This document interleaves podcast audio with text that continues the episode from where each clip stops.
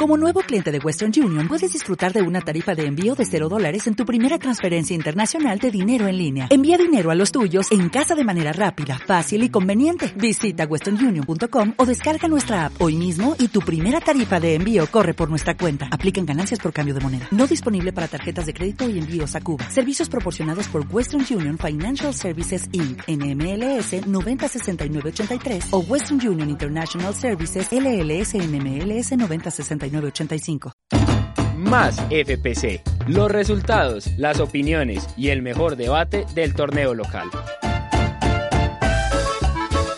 Más FPC. Programa infaltable de un proyecto cafetero. Bienvenidos sean todos a una nueva edición de Más FPC. Mi nombre es José González y sean todos bienvenidos a este programa que habla del fútbol profesional colombiano. Se jugó la fecha 5 de la Liga Betplay de Mayor. Además tenemos choques por la Copa Libertadores y la Copa Sudamericana. Y, por cierto, regresan las emociones de la mítica UEFA Champions League. Para hablar de todo esto y más, tengo empezando a mi izquierda a Diego Molina. ¿Qué más, Diego? ¿Conseguiste celular? ¿Lo cambiaste? ¿Lo arreglaste? No, no, no, ya, ya pude conseguir un buen celular. Bueno, lo arreglé y quedó muy bien. Un saludo a todos los de la mesa. Muy expectante con lo que se viene con, esta, con estos jugadores colombianos en Champions y también lo que nos dejó la quinta fecha del fútbol profesional colombiano. Claro que sí, Diego. ¿Qué te pareció la fecha Santiago Palacio? Bienvenido una, una vez más a Más FPC. Un saludo para Diego. José y todos nuestros compañeros acá en la mesa. Eh, fue una fecha bastante, digámoslo así, sin sorpresas. Destacable lo del Envigado, Nacional el empate con Cali, digamos que se podía sacar, eh, Junior 0, Once Caldas 0, preocupante lo del Junior, y pues todavía queda un partido pendiente que realmente no, no tiene mucha influencia en la tabla de posiciones, y el Pasto dejó de ganar empató. Sí tiene influencia. Más adelante te diré un poco por qué. Porque Jaguares está tan solo tres puntos de la punta del campeonato. ¿Cómo le pareció la fecha y qué podemos esperar para Champions? David Reynolds, bienvenido una vez más a Más FPC. ¿Cómo están muchachos? Un saludo para todos los de la mesa. Y la fecha me pareció espectacular, sobre todo por lo de Gamero. Por fin ganó. Primera victoria para Casi que no. Excelente, no. Que le vaya súper bien. ¿Y qué podemos esperar de los jugadores colombianos en Champions? Mucho, sobre todo hablando de, cuadrado en la Juventus y haciéndole énfasis a él, ya que lleva un muy buen recorrido y viene de marcar un gol quizás uno de los que mejor nivel tiene en este momento en los equipos europeos. Empezamos a hablar de la Liga Betplay de Mayor que arrancó entre semana con el equipo de Río Negro empatando uno a uno con el Deportes Tolima que esta semana tiene participación continental. Claro que sí. En este, este partido por, por, la, por la Libertadores del Tolima, tenemos que se va a enfrentar a, dame un minuto por favor. A Internacional. A Internacional de Porto Alegre. Miércoles a las siete y media de la noche aquí en, en Colombia, pues sí, en Exactamente, quizás sobre la mesa de los equipos en este momento que disputan los torneos internacionales, el que tiene el choque más difícil. Sí, para mí es el que más, el choque, no sé si difícil, pero sí más parejo que los otros. Es normalmente enfrentar con enfrentarse a equipos brasileños siempre es más difícil, no importa que, el Tolima pueda tener una buena base que le dejó Gamero. Aún así creo que, que este internacional puede complicarle mucho el camino al Tolima. Total, pero hablemos también de que me parece que un choque muy parejo, a pesar de que en los papeles no lo es, el de Nacional y Huracán, como tal.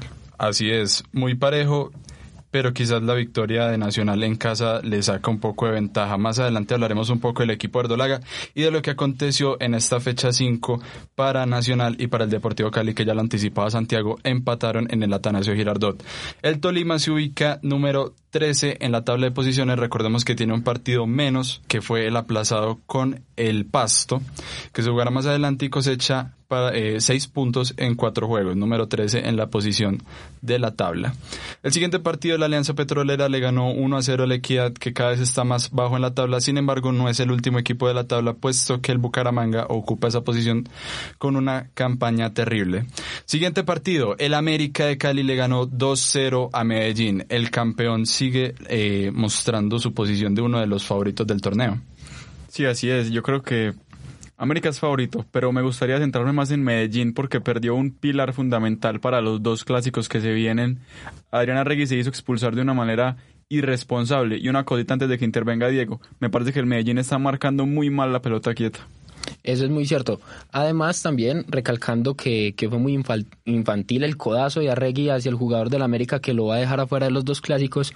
También debo mencionar que el América sigue posicionándose bien, sigue haciendo sus trabajos, se, se, trajo jugadores para jugar de esta manera y para estar peleando la liga. Y yo creo que lo está haciendo bien. Yo considero que Arregui junto con Ricaurte y David quizás en este momento son los tres bastiones después de lo que dejó esa desbancada que tuvo el Independiente Medellín. Y consideraría yo que lo más importante es porque es la garra que pone el medio campo del Rojo de la Montaña, una pérdida bastante importante de cara a los dos clásicos, que recordemos que son las siguientes fechas del fútbol profesional colombiano. Como lo decía David, la primera victoria del equipo de Gamero 2 a 1 frente a Chico, que desde que ascendió a la máxima categoría del fútbol colombiano no ha demostrado mucho.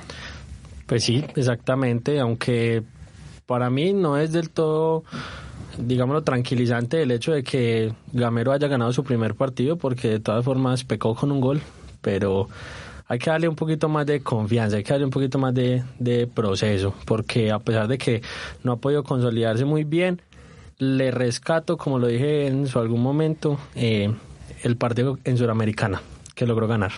Sí, también tenemos que recalcar que el 10, el gol de Cristian Arango fue un golazo de afuera del área hacia la esquina y que Iron del Valle volvió otra vez al gol y se está otra vez reafirmando como ese goleador que ya fue en Millonarios. Millonarios pecó, como dice, estoy de acuerdo con Reynolds en el hecho de que pecó ese último gol al último minuto que lo que, a lo que yo me refiero, por pecar no por el juego, sino porque en esta liga tan corta y tan rápida, el, gol diferencia puede ser, puede ser muy importante, puede, ser un factor desequilibrante y esto le puede pesar en algún momento, creería yo. Total. Añadiendo un poquito a lo que hablábamos antes de que pasemos la página del Independiente Medellín por completo, Santi iba a decir algo sobre Independiente. Sobre, sobre Millonarios. Ah, bueno, Santi, termina tu idea sobre Millonarios. Bueno, sobre Millonarios es que ambos goles de Millonarios en el partido salieron de rebotes del Boyacá Chico que no supieron, por así decirlo, terminar esa segunda jugada y el rebote le cayó a Millonarios que lo supo aprovechar muy bien. Uno que fue en la mitad de la cancha, el primer gol, que después terminó un pase magistral a Iron del Valle que lo definió muy bien también. Y el segundo, un rebote justo en la media luna que aprovechó Arango para definir de la manera que lo hizo. Esperemos que Iron del Valle se siga convirtiendo en ese referente ofensivo que tuvo Millonarios alguna vez, que quedó de goleador en dos torneos distintos. Pero sin embargo, yo quiero recalcar lo que venimos diciendo programa tras programa. Millonarios está perdiendo puntos, en este caso no, con equipos, digamos, accesibles. Y faltan los equipos grandes del Junior, el América, el Cali Nacional. Recordemos que Millonarios se ubica en el puesto 14 con 5 puntos de los cinco partidos que ha jugado. Como les comentaba, el Deportivo Independiente Medellín también tiene fecha en mitad de semana por torneo internacional, más exactamente por la tercera fase de la Copa Libertadores y, y se enfrenta al Atlético Tucumán de Argentina. El martes a las siete y media de la noche. Recordemos que, que los últimos cuatro partidos que va a tener el Medellín son Atlético Tucumán, después viene a jugar el clásico, vuelve a ir a jugar contra Tucumán y después lo reciben otra vez en el clásico. Son cuatro partidos muy importantes. Y tuvo este contra el América. Claro, los últimos partidos que ha tenido Medellín han sido muy importantes para lo que se viene en la temporada y hay que y hay que ver cómo reacciona y cómo sale de este de este de este mes, de este mes de partidos que tiene el Medellín. A ver si la nómina es suficiente. Vamos a ver si la gasolina le rinde. Hablemos rápidamente de Tucumán, que no ha ganado en los últimos partidos, por excepción de las fases de Libertadores, en donde se enfrentó a The Strongest y por la cual ganó por penales. Pero en la Liga Argentina perdió contra Argentinos Junior, perdió contra Boca Juniors y acumuló una seguidilla de cinco partidos empatados. Recordemos que en la Liga Argentina está de número 13 por lo que uno consideraría que el Medellín está obligado por lo menos a ganar el partido de ida en la ida de esta fase de Libertadores. Digámoslo que en el papel Medellín la tiene fácil, eh, considerando pues el registro de Atlético Tucumán, pero de todas maneras es un equipo argentino. Es un equipo argentino que, como lo hablábamos, eh, son equipos de garra, son equipos que le meten duro, viene precisamente de ganar en Libertadores. Así que para mí Medellín, eh, el golpe de este mes que se viene de fútbol está muy muy fuerte, demasiado. Bastante fuerte. Otro de los equipos que tiene un duro calendario en estos días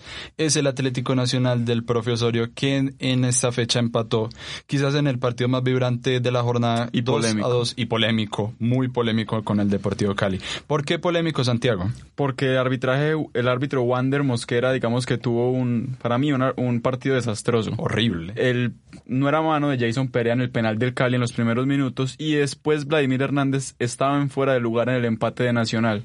Entonces, y no solo eso, también hubo jugadas durante el partido que pues se vieron las flaquezas del, del juez central.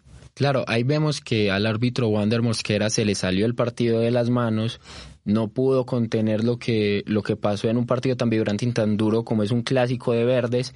Y además yo también quiero decir que esto también acarrea el problema de que en nuestra liga no todos los partidos tienen VAR. Los- Eso es fundamental. Exacto. ¿Por qué? Porque el hecho de que el videoarbitraje no esté en todos los partidos hace que, para mí, hace que el nivel baje. O haya injusticias. O existan las injusticias en partidos que uno dice, bueno, un partido tan importante, de los más importantes de la fecha, ¿por qué no tiene VAR? O todos en la cama o todos en el suelo, lo decía José en los primeros episodios de Más FPC. Y estoy muy de acuerdo. A mí esa cuestión del VAR me parece que si lo estamos probando entre comillas, no hay nada que probar. Es que el VAR existe el del 2016 en el fútbol internacional. Recordemos anecdóticamente que en el 2016 se estrenó la videoasistencia de los árbitros justamente en el partido de Atlético Nacional frente al Kashima Antlers. Entonces, de probar, el VAR no necesita nada. Pero aquí decidimos probarlo poniendo cada fecha dos partidos aleatoriamente con VAR, algo impresentable para mí. Pero bueno, seguimos sufriendo un poco con los árbitros. De este partido también cabe resaltar la actuación de Jason Perea que sigue sufriendo con Atlético Nacional. Un penalti y, y un autogol muy raro. Un autogol Como lento. Sí, como en cámara lenta y como que no se entiende lo de Perea, no se entiende lo de Cuadrado. Y para destacar de Atlético Nacional que se ubica en la segunda posición de la tabla, es el equipo con más goles a favor, 12, pero es el equipo que más goles ha recibido dentro de los 13 primeros junto con el Independiente Medellín, 7 goles en contra en 5 partidos. Dicen que no había, que no hay autogol feo. Ahí hay uno. Eso es horrible. No, también el anti-récord que consiguió Nacional, siendo el equipo con- en menos cantidad de partidos que tiene más autogoles. O sea, van tres autogoles, el de Blanco, el de Braguieri y el de y el de Gerson Perea, que hace que, que, que Nacional, entre, to- entre todos los récords que tenga, consiga un anti-récord. Increíble. De los siete goles que ha recibido Nacional, tres han sido autogoles. Increíble. Bueno. Atlético Nacional se enfrenta esta semana, no vamos a hablar mucho sobre este partido con el Huracán de Argentina. Tienen el partido en Argentina y Nacional lleva una ventaja de 3 a 0 frente a uno de los peores equipos de la Liga Argentina. Es el miércoles a las 5 y cuarto. Miércoles a las 5 y cuarto en suelo de los argentinos. Bueno, esperamos. Recalcar una cosa de ese, de ese partido. Palavecino ha jugado tres veces en el Atanasio contra Atlético Nacional y las tres veces ha marcado gol. Esa habla un poco de la hegemonía del jugador, que se ubica en la tabla de goleadores con tres goles, al igual que Diomar Díaz de Jaguares, Rodríguez de Tolima, Medina del Paso y Molina del Pereira. Y Gustavo Torres, GT20. GT20, Gustavo, se ubica en la segunda posición con cuatro goles después de los cinco de Michael Rangel.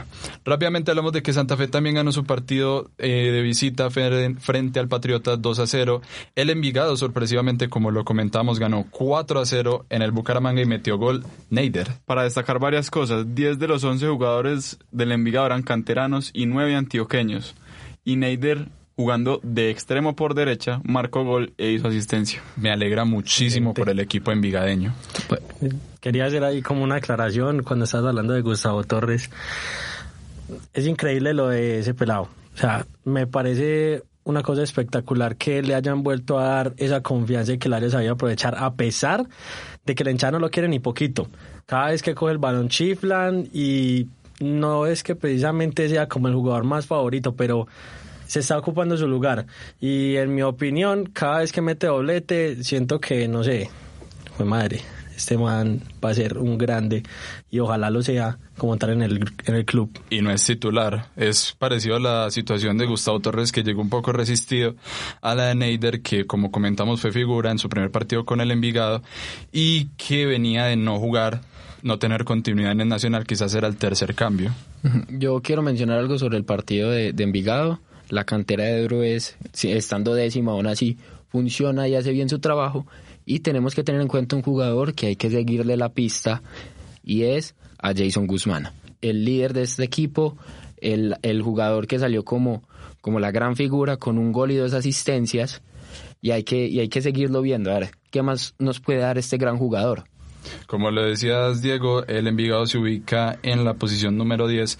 Sin embargo, hay que recalcar que el noveno, décimo, once y duodécimo que son en ese orden Jaguares, Envigado, Once Caldas y Medellín, tienen siete puntos, tres menos que el primero, que es el Deportivo Pasto, lo cual habla de una liga bastante apretada. El Junior de Barranquilla empató 0-0 frente al Once Caldas, un resultado por lo menos sorpresivo, ya que el Junior de Barranquilla contó con grandes de sus figuras como lo son Borja, Teo y Sherman Cárdenas debutando en el equipo Tiburón.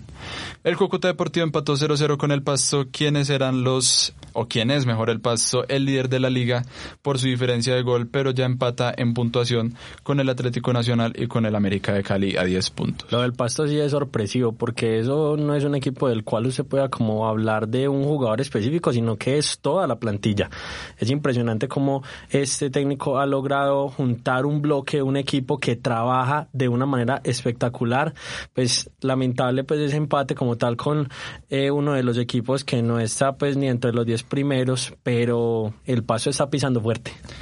Así es, David. Y alguien lo logró frenar e increíblemente al Cúcuta, el viejo Patiño, quien se decía que tenía un ultimátum en este partido de que si no cosechaba puntos, adiós, adiós, no va más. Pero afortunadamente para Jairo, el viejo Patiño, pudo sacarle un, empato al un empate al líder del torneo. Pasamos a la sexta fecha para hablar rápidamente de los tres partidos más llamativos de dicha fecha, que son el Santa Fe América, que se juega el viernes de esta semana en suelo capitalino.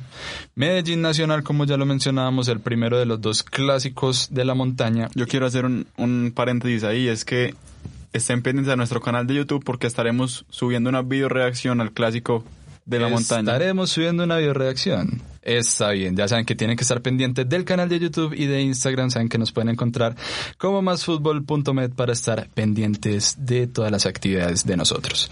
Cali Millonarios también se juega en esta fecha, pero es un partido aplazado que se jugará el 18 de marzo. Así que ya saben, todas las emociones de la Liga de Play siempre podrán encontrarlas en más FPC. Bueno, pasamos a hablar del torneo de clubes más importante del mundo, a mi parecer, el que genera más expectativa, más ilusión, más emoción, y es la mítica UEFA Champions League, en donde tendrán acción diferentes jugadores colombianos. Empezamos hablando por el que mencionaba David al principio del programa, Juan Guillermo Cuadrado, que viene de anotar un gol en la victoria frente al Brescia de la Juventus. Un gol metió y el otro fue de Pablo Dybala. ¿Cómo llega Juan Guillermo Cuadrado al equipo eh, de Turín. Llega muy muy bien la verdad, es un jugador que desarrolla una confianza impresionantemente grande. Eh, la Juventus eh, en sí como equipo llega siendo primera en el grupo.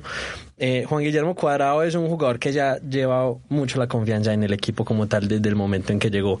Ha luchado su puesto, se ha relacionado muy bien con jugadores como Dybala, como Cristiano Ronaldo. Es un jugador muy eh, polifacético, extremadamente versátil, que en cualquier momento que tú le des el balón y esté inspirado, te puede marcar una diferencia. Con Cuadrado vemos que en la Juventus hace parte de esos jugadores top. O sea, él está eh, eh, allá arriba de lo, eh, dentro del plantel y eso le sirve mucho para tener la confianza necesaria para ser protagonista y poder seguir dando buenos partidos.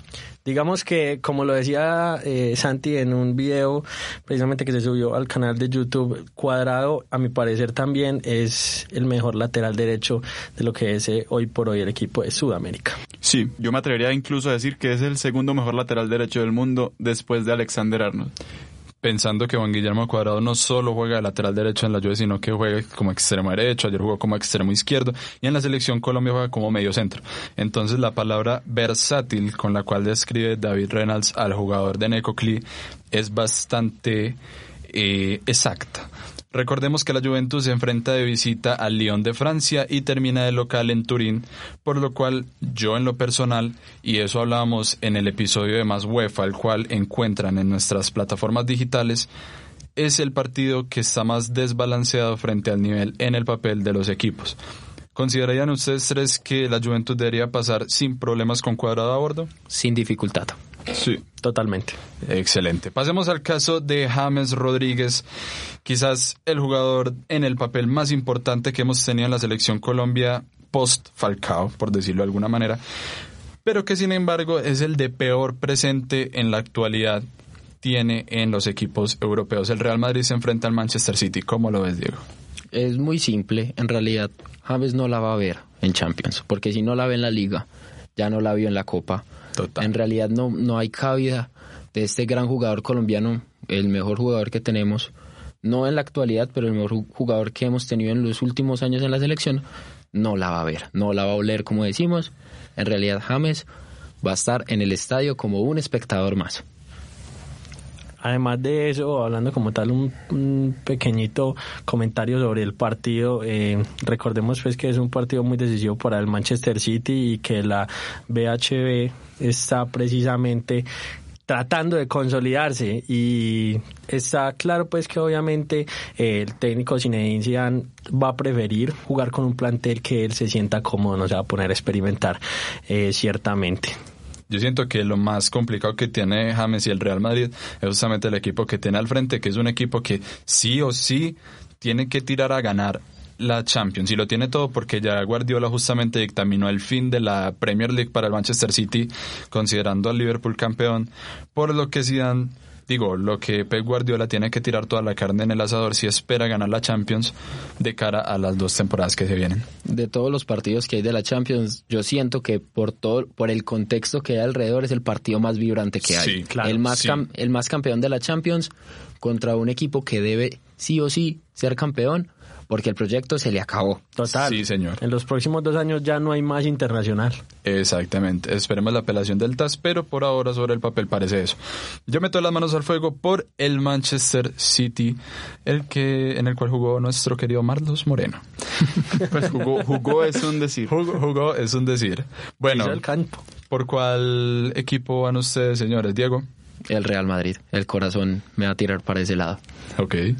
Voy por el City. Yo creo que le van a meter la ficha y tienen, tienen. Sí. El Real Madrid. El City no es un equipo de Europa. Ok, divida la mesa 2 a 2. Ni nunca lo será. El siguiente, Davinson Sánchez con el equipo del Tottenham. Recordemos que Davinson llegó como un flamante refuerzo hace un par de temporadas y cada vez está más consolidado en el equipo de Londres. Se enfrenta al Leipzig de Alemania. Favorito Tottenham, de una vez. Sí, sí. Aunque el Leipzig viene muy bien. ¿Y cómo viene Davinson Sánchez? Davinson viene de, un, de 1 a 10, viene en un 7-5. Eh, a mi parecer, Mourinho, Mourinho le ha dado toda la confianza a Davinson y se la ha ganado de una manera espectacular. Sin nada que decir. Claro, y como, y como Mourinho le ha dado la confianza, Davinson Sánchez le ha respondido muy bien, porque en realidad yo siento que es uno de los bastiones más importantes en la saga central, y como lo dice Santiago, 7-5 yo le daría un 8, porque en realidad me 7-5-8. parece, porque en realidad me parece que, que ha sido protagonista en los últimos partidos que yo he podido ver de Davison Sánchez con el, con el Tottenham. Y es un central muy diferente dentro del papel porque recordemos que los otros que comparten la saga son Toby Alderweireld y Bertongen, que son dos belgas de unas condiciones bastante parecidas, mientras que Davinson es un poco más atlético, si se cabe la palabra.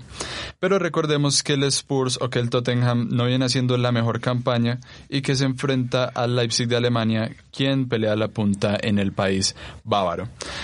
Diría yo sobre el papel también un poco igualado, sin embargo yo considero que quizás el equipo de Davinson tiene un poco más de ventaja por lo que es el colectivo del club inglés. Diego. Eh, yo estoy con el Tottenham más por el tema, por el tema de que tienen a, Special One dirigiendo a ese equipo. Santiago. Ya había dicho Tottenham Hotspur. Tottenham, no solamente pues por Mourinho, sino son, Sonaldo. sonazo.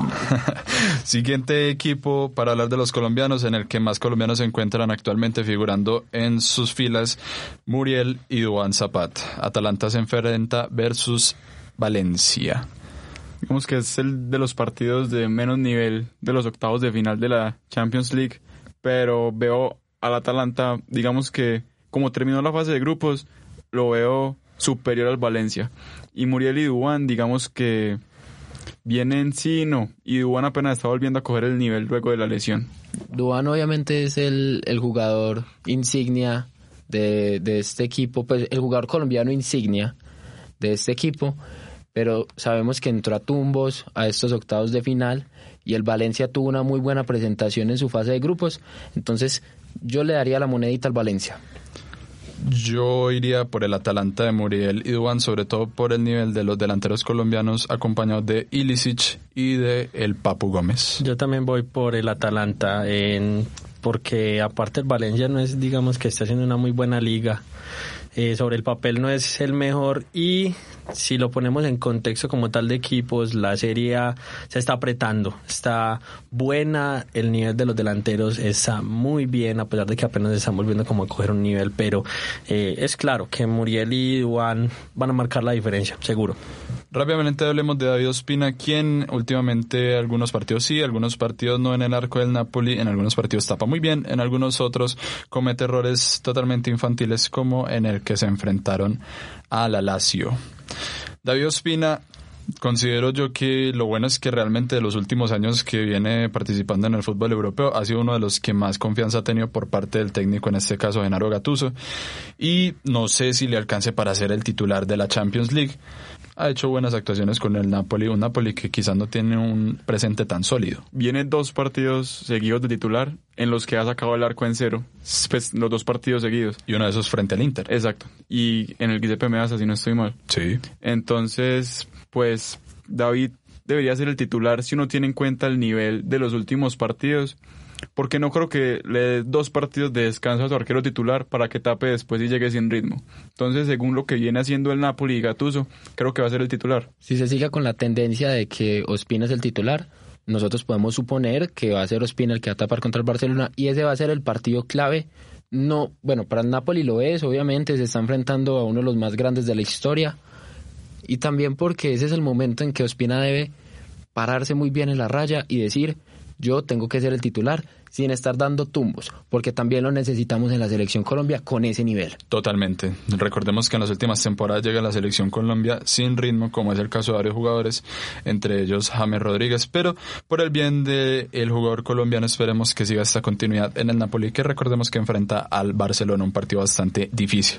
Por último, Santi Arias eh, por el Atlético de Madrid frente al Liverpool, creo que no hay mucho que decir sobre el Santi pero esperamos que haga una buena presentación sin importar el mucho Atlético, el resultado. Ni el Atlético, Ni el Atlético, tampoco, es que definitivamente cualquier equipo que se enfrente al Liverpool Está en desventaja. no no hay nada que decir. Santi, digamos que va en decadencia en los últimos años y más aún con el nivel de Stefan Medina subiendo cada vez más. Y, y que, y que al profe Queiroz le gusta más Estefan Medina. Pero Y si hablamos, muy bien. si hablamos de Santi Arias y el Atlético de Madrid, pues yo estoy de acuerdo mucho con lo que mencionó mi compañero Camilo Sánchez en Más UEFA, y es que tiene el 10% para ganarle a Liverpool. En realidad, no hay forma, pues yo, yo en ese momento no encuentro equipo, táctica, manera o razón por la cual un equipo sea capaz de superar en alguna de estas cuatro, de estos cuatro puntos que acabé de dar a este gran Liverpool. En esta temporada solo ha perdido frente a un equipo. No, el Napoli. Total, y en, en los, en los grupos. Bueno, sin contar, sin contar eh, El partido las, de Copa. las partidos de Copa que son puros pelados, pero, Pero- partido serio serio y perdió con el Napoli. Pero eso es increíble porque es que de todas maneras uno para llegar a enfrentarse a Liverpool yo creo que uno ya llega asustado. Ni siquiera Sí. es en el papel, sino que es que uno ya llega como, ay, mi madre, Liverpool. No, ya.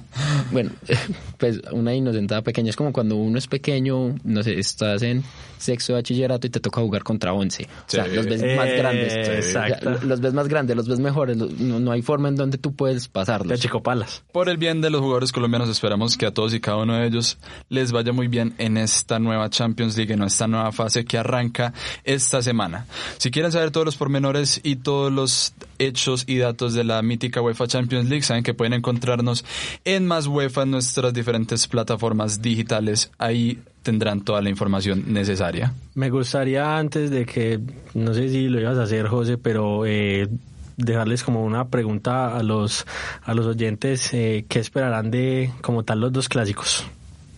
Me gustaría saber cómo qué se puede venir en, en Medellín Nacional y en Nacional Medellín respectivamente, eh, ya que es un partido que mueve todo el país. Total. Recordemos que los clásicos, eh, la última liga fueron en los que desbarataron totalmente al Medellín, echaron al técnico y terminaron por enterrar al equipo rojo que a pesar de que subió su nivel, no se pudo consolidar ni clasificar a los ocho, digo yo, por los clásicos del semestre pasado. Porque son esos partidos diferentes que vamos a estar pendientes de ellos también. Claro que sí, toda la información la tendrán aquí en Más FPC. Recuerden que pueden escucharnos los lunes a las 7 de la noche y que nos pueden encontrar en las diferentes plataformas de streaming como lo son Spotify, Evox y Apple Podcasts. Recuerden que también nos pueden encontrar en Instagram como másfutbol.met para estar enterados de toda la información de la actualidad del fútbol colombiano y mundial. Hoy me acompañaron Diego Molina, Santiago Palacios y David Reynolds. Mi nombre es José González y saben que nos encontraremos aquí cada semana para hablar de muchísimo más fútbol y muchísimo más FPC. Más FPC. Los resultados, las opiniones y el mejor debate del torneo local. Más FPC. Programa infaltable de un proyecto cafetero.